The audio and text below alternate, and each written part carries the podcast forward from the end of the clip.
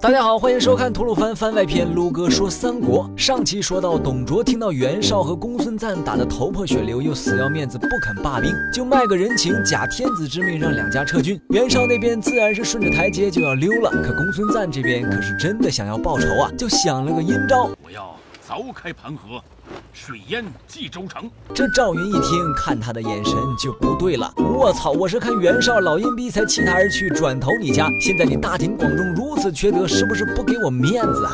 反观刘备，心系百姓，加以劝阻，这他妈才是三国好主公啊！老子是不是跟错老板了呀？然而赵云虽有跳槽之心，但刚跳的槽不好立刻再跳，不然简历不好看呀。而刘备虽有挖墙脚之心，不过人家公孙瓒好歹还带过自己一把，明面上不好下手啊。于是两家心事重重，就此别过。公孙瓒撤兵，代表袁绍冀州之主的位置已经落实，这让史诗级二五仔袁术有点眼红，也动了逐鹿中原的心思。他派了手下长史杨洪去江东会见孙坚，疯狂给袁绍和刘表拉仇恨，唆使孙坚出兵去打刘表，而自己则打算坐山观虎斗，美其名曰埋头 farm 一波，准备与袁绍刚正面。反观刘表这边，悔不该听袁绍谗言去堵孙坚，现在人家兵强马壮打到门口，派皇祖张虎 去守江边，又被打了个措手不及，丢了一血，自然就慌得一逼，只能听从蒯良的战术，一个劲儿死守。幸好上天对刘表很关照，连续几天天气恶劣都不利于攻城，加上孙坚军队长途跋涉，有点不在状态，硬是几天没有攻下襄阳城。焦灼数天，双方军士皆疲惫不堪。此时蒯良夜观天象，突然看到一颗流星滑落，心中想到了一条阴招，便去找刘表说了一番什么夜观星象，将星陨落，想必孙坚气数将尽，天命不可违，并把阴招送上。而此时的孙坚尚不知情，还在俯瞰战场，他心中想的大概是狗逼袁术，说好的出兵呢，说好的南北呼应，互为犄角呢，坑爹呀！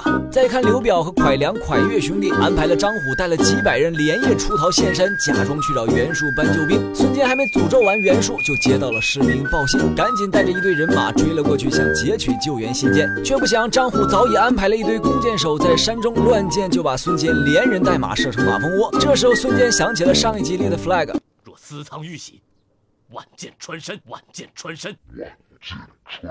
这个故事教训我们：苍天不可欺，flag 不可立呀。刘表原以为孙坚一死，大军就会退兵，没想到这次孙坚出征还带了个孙策同行。杀父之仇没报，尸首还在襄阳，撤军撤个屁呀，往死里打呀！顺手还俘虏了个皇祖，打算拿皇祖去换孙坚的遗体。刘表一方被打到怕怕，自然也答应了厚葬孙坚并交还遗体的条件。可怜孙坚英明一世，最后死于不明 A O E，享年三十七岁。这让年仅十七岁的孙策如何撑起一个东吴呢？